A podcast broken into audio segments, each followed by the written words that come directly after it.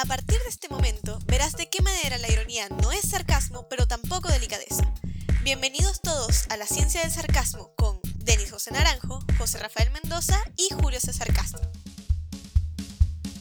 Con ustedes el día de hoy, Denis José Naranjo, desde la fría ciudad de Santiago de Chile, mi Instagram arroba naranjo.denis. Desde la cálida ciudad de Panamá, donde el clima se predice solamente viendo por la ventana, José Rafael Mendoza, Instagram arroba jmendo67. Y desde Caracas, Venezuela, la sucursal del cielo, pero también del caos y la contradicción, les habla Julio César Castro, arroba Julio César JJF en todas las redes sociales. Bienvenidos a la ciencia del sarcasmo. A ustedes, jóvenes, aún no les parece que la, la, senda por donde se está yendo esto es demasiado peligrosa. O sea, porque sí. Senda, brother, esto se fue por un barranco hace tiempo.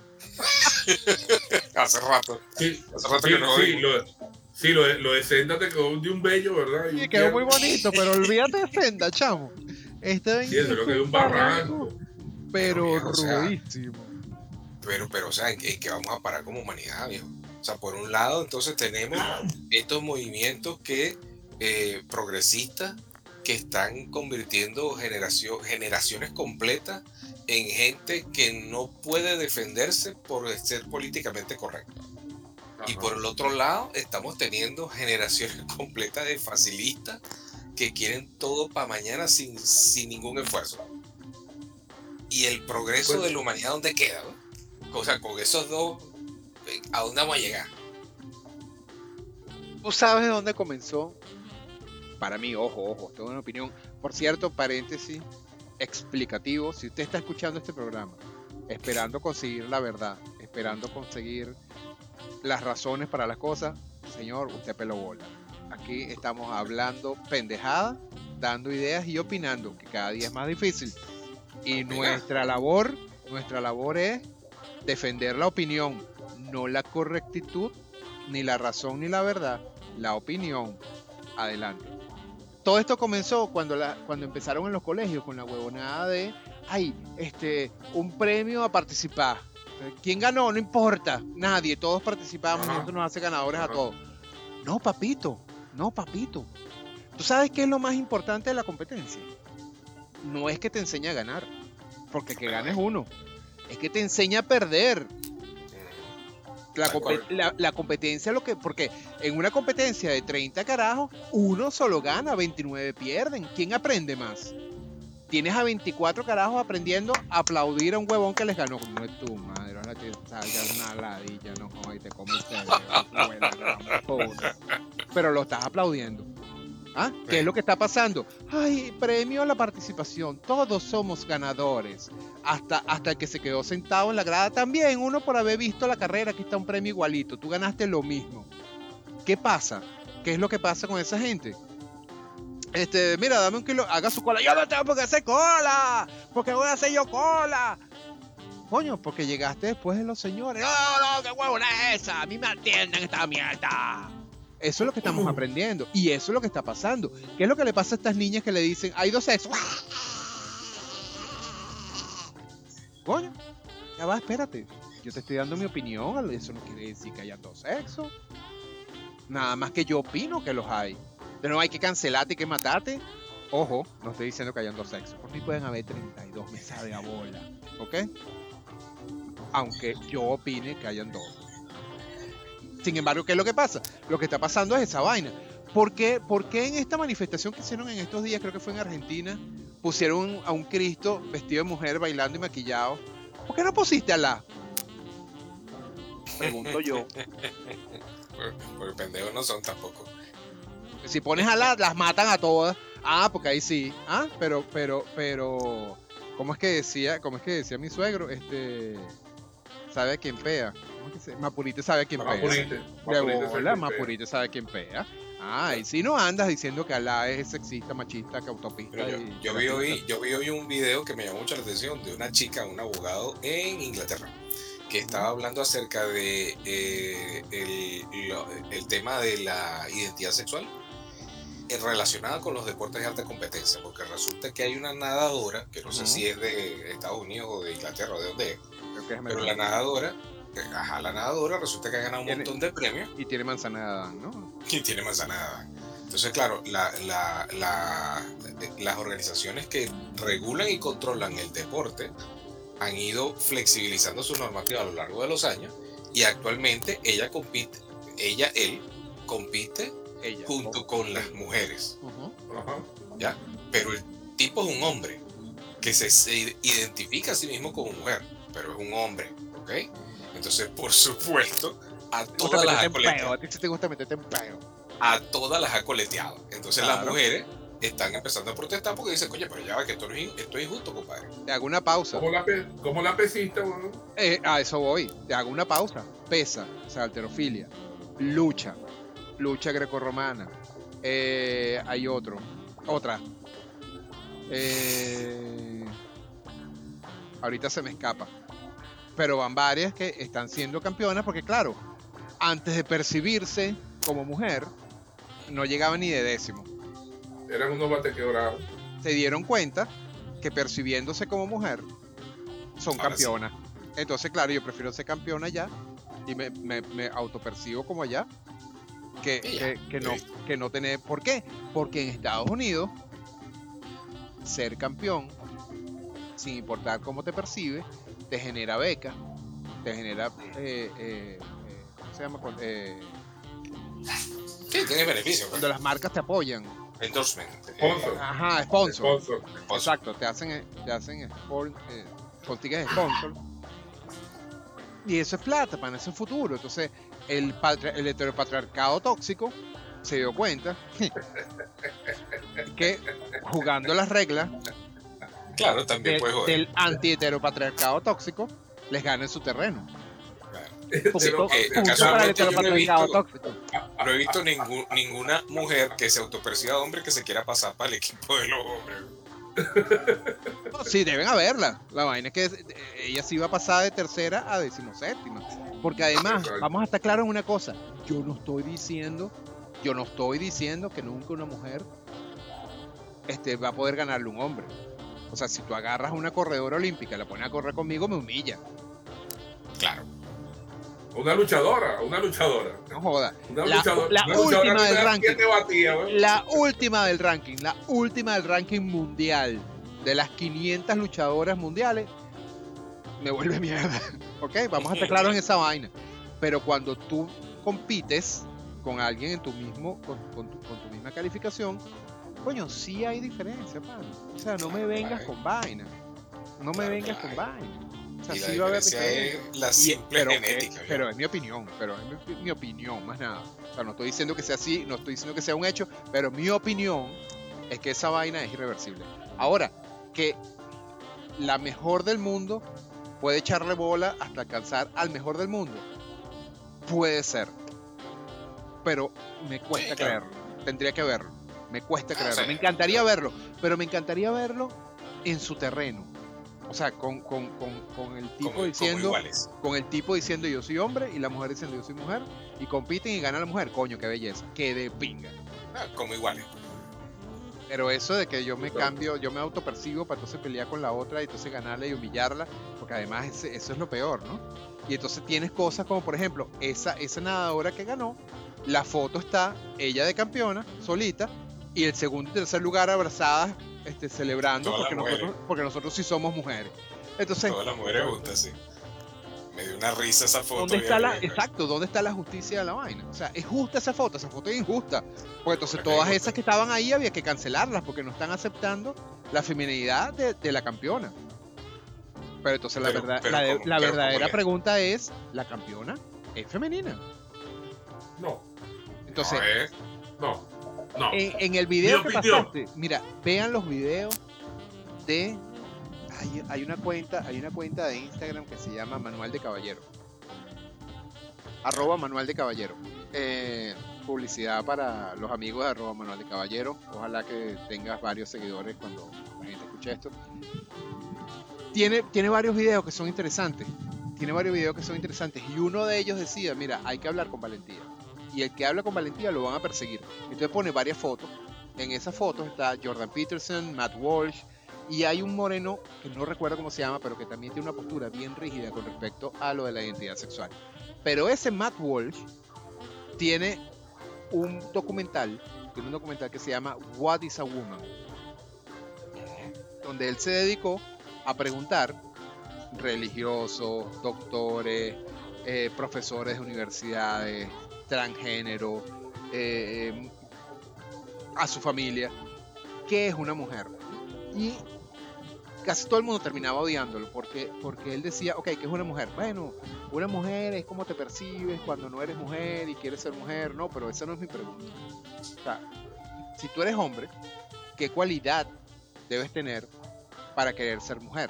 O sea, ¿qué es ser mujer? Entonces, bueno, hay, hay unas cosas. Yo- Súper loca, seguro. les voy a conseguir el link para que lo vean. Este, hay unas cosas súper locas, pero lo más cómico es que al final el, el documental dura una hora y pico. La última escena llega él a la casa, entonces la esposa está preparando la comida, con un cuchillo así cortando cebolla, y está una hija ahí en la, en la, en la cocina, una típica familia gringa. Eh, la, la esposa está cortando la, la cebolla y, y le dice, ¿qué pasó? ¿Llegaste, llegaste cansado? Coño, sí, qué pedo. Bueno, pero, pero, pero ¿qué tan difícil puede ser lo que estás haciendo? ¿Qué es lo que estás preguntando? Bueno, ¿qué es una mujer? Entonces la mujer se le queda viendo y dice, "Mm, un, un humano adulto, ¿cómo es? Una, un, un humano adulto de género femenino. Y entonces carajo se le queda viendo la cámara. Sí, claro. "O sea, no nos estamos complicando la vaina más de lo que debemos. Vale. A mí me da mucha que risa el, el tweet ese que yo les compartí el otro día del caso en Argentina que eh, ya se acepta el matrimonio del mismo sexo. Entonces se divorcian dos mujeres y una de las dos pide tenencia y custodia alimentaria, o sea, le pone pensión de alimentos a la otra, pero la otra, que había sido previsora, ya tenía la información desde de la cédula de identidad de la mujer y la contraataca pidiendo ella la tenencia y la cuota de, de dinero para poder mantener a la hija común. Entonces las dos están peleando en tribunales porque las dos exigen perspectiva de género. Me parece bien, ojalá que se complique más, porque esa, esa vaina la culpa la tienen los mismos tribunales, porque Claro. hacen las cosas chucutas para complacer. Entonces hacen leyes para complacer y no para impartir justicia. Y ese es el problema del sistema legislativo, que no está haciendo leyes para impartir justicia, sino para complacer. Ay, sí, matrimonio igualitario. sí. No, espérate, no es matrimonio igualitario. O sea, mira cuál es el impacto, mira cuál es el alcance. ¿Igualitario para qué? No, Porque eh, eh, igualitario matrimonio no. igualitario. Igualitario No, en el o sea, no, la- de sexo. pues. Claro, claro, pero la, pre- la pregunta que se tiene que hacer como sociedad antes de partirla, antes de sacar la legislación es igualitario para qué? O sea, igualitario para que se casen dos personas del mismo sexo. Correcto, Y dónde están los derechos y los deberes de todo el mundo. Es que, ok, voy, voy a aclarar una cosa. Yo estoy de acuerdo con el matrimonio igualitario. Perdón, con la unión legal igualitaria. El matrimonio igualitario no existe porque el matrimonio eh, infiere religión. Y la religión católica no acepta el matrimonio del mismo sexo. Así que tienes que eliminar la palabra matrimonio o la civil. religión es la unión civil igualitaria. Exacto. Entonces, ¿por qué yo estoy de acuerdo con la unión civil igualitaria? Porque es muy injusto. Muy injusto que una pareja que tuvo 30 años juntos y en el cual uno proveía y compró su casa, compró carro, que nunca pudo estar a nombre de los dos porque la ley no lo permitía. Compró casa, compró carro, tenía dinero en el banco, se muere y su pareja no puede, no puede heredar. Lo hereda la familia del difunto. Y si esa familia no estaba de acuerdo con la unión, el otro se queda en la calle. Entonces, como legislador, mi deber es proteger a ese a esa persona que tomó la decisión de compartir su vida con esa otra persona que hizo lo mismo, ¿ok? Para que cuando esta persona no esté, a él lo proteja la falta del primero, como se ha hecho como siempre con las esposas o con los esposos. Lo que pasa es que históricamente siempre es la esposa la que hereda porque, bueno, Los hombres no el, el- el- el heteropatriarcado tóxico dice que el que produce es el hombre. Eso, eso está Ah, cambiando cada día más, pero bueno, eh, pero, bueno, pero, en, pero, realidad porque, en realidad porque nos morimos primero. pero es harina de otro costal. Es harina de otro costal. Pero sí, yo sí estoy de acuerdo con la unión civil igualitaria. O sea, a mí me parece que la, la ley debe proteger, porque es un hecho, es un hecho y sucede. Entonces, como, como, como proveedor de ley, yo no soy juez para decir si algo está bien o mal. Si algo sucede, yo tengo que proteger a ese ciudadano. Y sucede. ¿Ok? Las parejas, las parejas heterosexuales suceden. O mi deber como proveedor de justicia es crear una legislación que enmarque la protección de esas parejas. Ahora, no es pruebo que se haga. ¡Pum! No, no, no, coño. O sea, ya, ya la cosa no es igual de que, ah, bueno, si un hombre y una mujer se pelean por el hijo, es de la mujer. No, la cosa ya no es así, porque ahora tenemos dos mujeres. Entonces, ¿qué vas a hacer? Tenías que verte sentado, priori, ¿verdad? a decir, de ajá, mira, exacto, ajá, ¿qué pasa con él? Bueno, ¿quién era la que trabajaba? ¿Quién era la que trabajaba más? ¿Quién era la que producía más? ¿Quién era la que cuidaba el hogar? ¿Quién es la que se... Mira, marico, mira, es que hay una vaina, mi compadre, tan sencilla. Yo vi un, un- creo que era un story time de una chama, ¿no? Que la chama está, la chama empieza el story time, pero con una cara como de, de desilusión total. Pues la chama dice, marico, hoy faltándome seis carros para llegar a la bomba, me quedé sin gasolina. Y tuve que empezar a empujar en mi carro. Marico, no podía con el carro, no podía de verdad. Y yo volteaba Físicamente, para, no podía. Ajá, y Claro. yo, y yo volteaba para el señor que estaba detrás de mí esperando. Y el señor lo que hacía era que si yo me movía un metro, él también adelantaba un metro. Pero en ningún momento se bajó a decir, yo te ayudo. ¿No? Bueno, ahí como pude, bueno, cada las dos veces que se movió, cabrón. La tercera vez que se tocó, me tocó empujarlo, ya era una subidita, una pequeña pendiente, y coño, evidentemente no iba a poder. Y me quedo mirando para los lados como diciendo, y viene un motorizado. Y se me para al lado. Y el motorizado dice, ¿necesitas ayuda?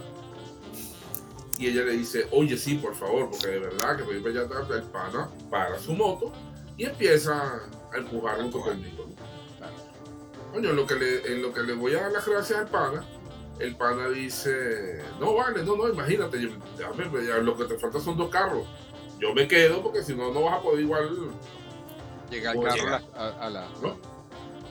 En la segunda empujada, ella le dice, chico, porque es que hay que, ver este, la conciencia del humano, que coño, me están viendo que estoy pariendo, pana, y ni el carro de adelante ni el carro de atrás, o sea, se mutaron a ayudarme. Y el chamo le dijo, bueno, mi amor, lo que pasa es que eso también es culpa de ustedes, porque como andan con el pedo de la igualdad, de aquí, de para allá, que tal, igualdad, para allá, mucha gente dice, bueno, ¿quieres igualdad? Eso es igualdad. Ahí la tiene. Exacto. Hay una cosa, hay una cosa que se llama solidaridad, que es harina a otro costal. Mm. Pero ¿qué es lo primero que piensa ese señor que está sentado en su carro atrás? Me voy a meter un peo. Sí, sí, sí. Ella no quiere, ella no quiere igualdad. Bueno, Pero ni siquiera es eso, ¿sabes? Ni siquiera es eso. Ustedes, ustedes no me conocen de hace, de hace un par de semanas. Yo he cambiado en el sentido de que yo ahora veo una, una mujer. Este.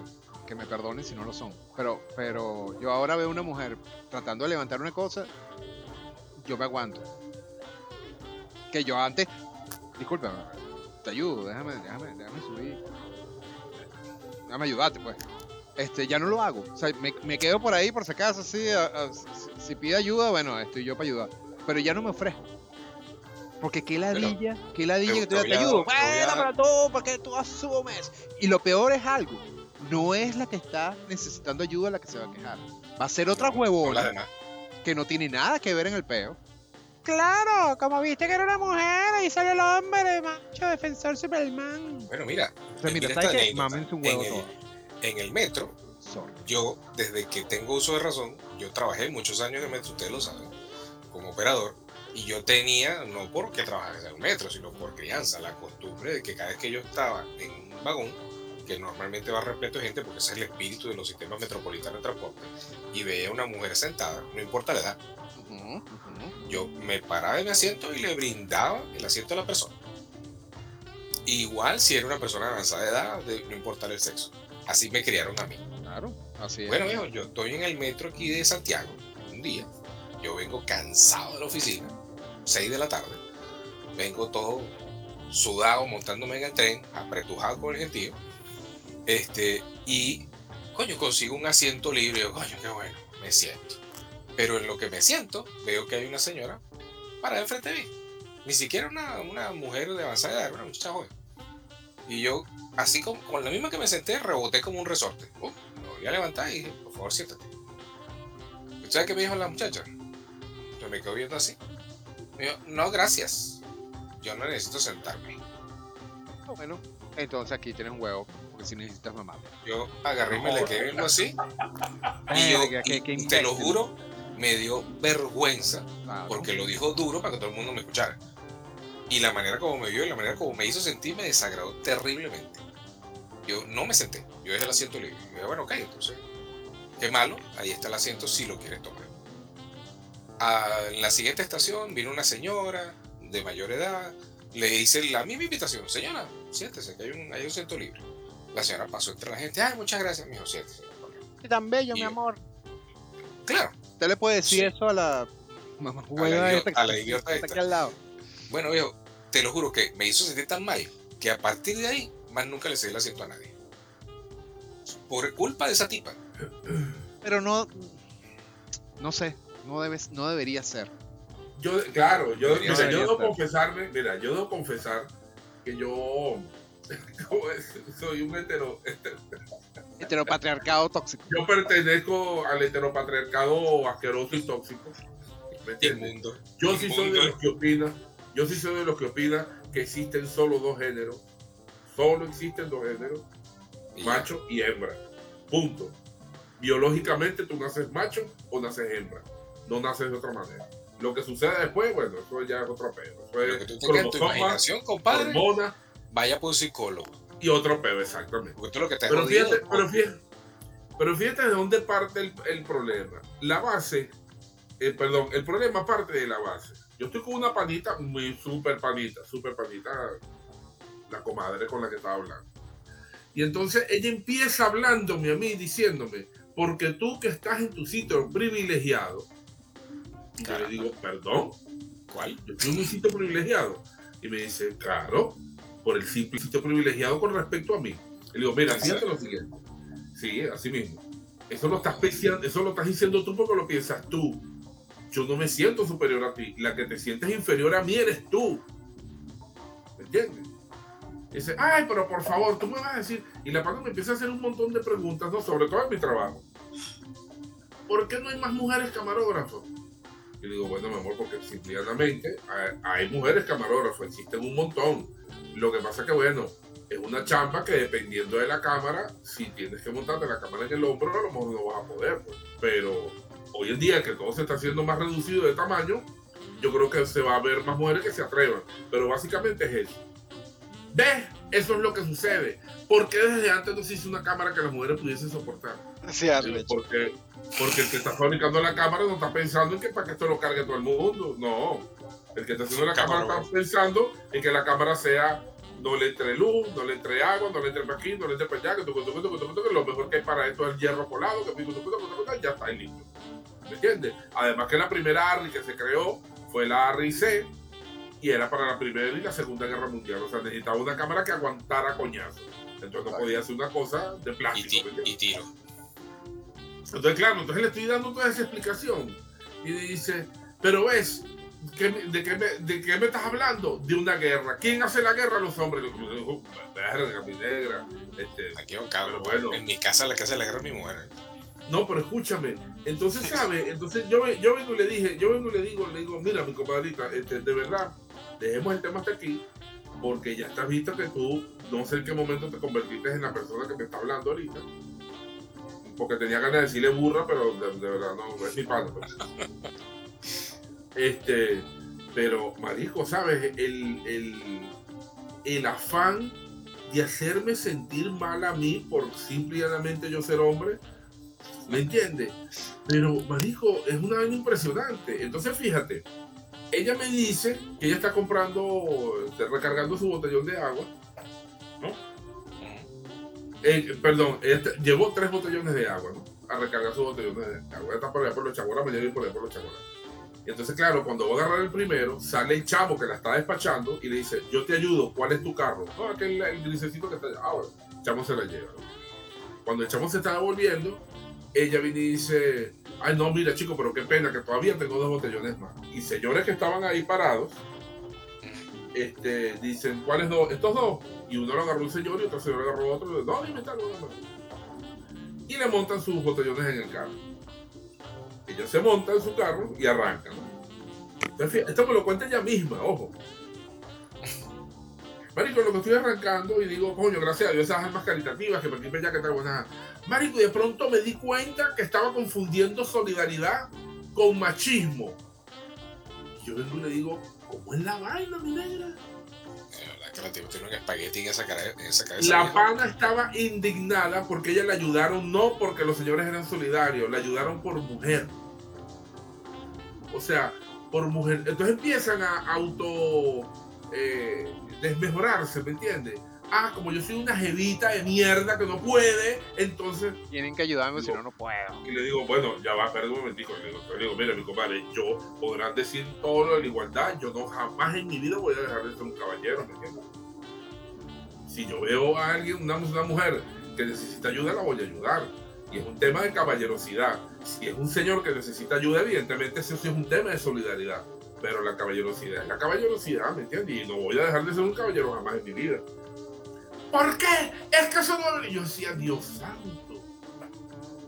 Entonces digo, pero fíjate, tú corriste con la suerte que, te contrates con tres buenos samaritanos que te ayudaron a montar los botellones de agua en tu carro. Y tú maltripiaste todo el día porque te ayudaron por jevita y no te ayudaron por solidaridad. Eh, yo creo que llegó la hora, mi negra, que te revises de verdad porque algo está fallando allá arriba. Indudablemente. ¿Sabes? Porque se ciegan tanto en el tema Victimización. eh, sí, marico, que entonces dices, mi compadre, pero sabe, coño, qué fino. que-". Entonces, claro, cuando veo el time de esta, de esta muchacha en el caso de la bomba, digo, son los dos polos opuestos completamente. Esta está recha porque por el peo de la igualdad no la están ayudando y esta sí arrecha porque a pesar del peo de la igualdad la ayudan. Vaya, a mamá un huevo de burro, compadre, de verdad. Estamos en tiempos difíciles porque, ok, yo tengo una opinión y mi opinión y mi opinión me la respetan. Ah, sí, mira, pero tú dijiste esto en un programa en vivo, estás votado.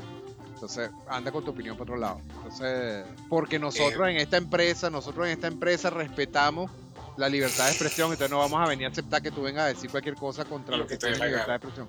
Exacto, Ah, exacto. ah. Porque esa es la gran estupidez, ¿no? O sea, las empresas, y, y te voy a decir algo, te voy a decir algo que va, va a ser que la mitad me odie y la otra mitad me deteste. Las empresas que están metidas en esto del, del- del- de lo inclusivo y el LGTB y, y la El cosa, El movimiento Wake. sí, vamos a llamarlo Wake, por llamarlo de alguna manera. O Progre, dale el nombre que, que- que- que tú prefieras. Pero muchas empresas lo están haciendo para evitar peo. O sea, no porque Claro. estén de acuerdo con lo que está pasando. Claro, exacto. Es más fácil, es más fácil. Sí, simplemente, ay, yo estoy abierto a, a la cuestión y, y chévere. Y somos tan estúpidos que en estos días fueron los 50 años del disco eh, El lado oscuro de la luna de Pink Floyd. No sé si ¿Te acuerdas que la, la carátula era un prisma? Entraba un rayo de luz blanco y salía un arco iris. Y entonces en la edición conmemorativa es un 50 y el 50 en el medio es el arco iris del prisma.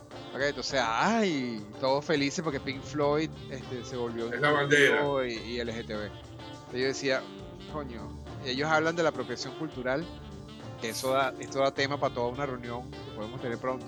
La apropiación cultural, este, y resulta que tú te apropias de un símbolo que no es tuyo, que el arco iris no es tuyo. y- y que tiene 50 años, pues. Y que tiene, bueno, más, más que 50 años, porque el arco iris, ¿quién creó el arco Sí, bueno, iris? claro. Ah, Refiriéndome a la iconografía de Exacto, exacto. Entonces, carajo. O sea, hay que ser muy estúpido, ¿no? Pero entonces las Claro. empresas, las empresas en su afán de protegerse de que, ah, cuidado, y me cancelan, cancelan al que sea que emita una opinión dentro de sus paredes, ¿no? Porque además es la empresa hablando, o sea, yo aquí no soy yo hablando, aquí es la empresa hablando. Entonces, si, mi empresa, si la empresa donde yo trabajo llega a escuchar algo que no le gusta a alguien de un colectivo LGTB y, ellos mandan una carta, la empresa no, va, no, no me va a apoyar a mí. Entonces después tienen las bolas de tirar una, una, una encuesta diciendo, ¿tú te sientes en libertad de emitir opinión en la empresa? Y tú sí. Claro. ¿La emitirías? No. Así, así. Si tú sientes libre, sí, claro que sí, claro que sí. Claro, claro. O sea, porque si estás en libertad... hablar mal de los maricos, todo está bien. Exacto, porque si estás en libertad de emitir opiniones, si estás en libertad de emitir opiniones mientras tus opiniones estén en sintonía con las opiniones Con la filosofía de la empresa. claro. Exacto. Pero hay de ti si vas en contra de algo. Entonces, entonces. Rudos, lo- compañeros, tiempos rudos. Lamentablemente ha llegado el momento de decir adiós por hoy. Ha sido un episodio lleno de risas, reflexiones y por supuesto de sarcasmo. Esperamos que todos hayan disfrutado tanto como nosotros de este viaje por la ciencia del humor ácido. Pero no podemos olvidarnos del sarcasmo del día. Antes de despedirnos, cada uno de nosotros quiere compartir una última dosis de humor ácido para que se vaya con una sonrisa en el rostro. Julio, ¿cuál es tu sarcasmo del día? El problema de las personas de mente cerrada es que siempre tienen la boca abierta. Caramba, Julio, ese sarcasmo poético es verdaderamente impresionante. Ahora tú, José, ¿cuál es el tuyo? Este es un ambiente seguro. Aquí puedes dar tu opinión sin riesgo a ninguna represalia. Claro, mientras tu opinión esté acorde con la mía. Definitivamente, la política de la cancelación es una prisión emocional que nunca te deja libre. Pero bueno, por lo menos podemos hacer chiste de ello. Es como aquel que dice, la política de la cancelación es como un circo, pero con los payasos deprimidos. Hay personas que cuando se van de tu vida dan ganas de hacerle una fiesta de despedida. Si te gustó lo que escuchaste, quieres compartir tu propio sarcasmo o simplemente insultarlos, recuerda nuestro Instagram, arroba la ciencia del sarcasmo.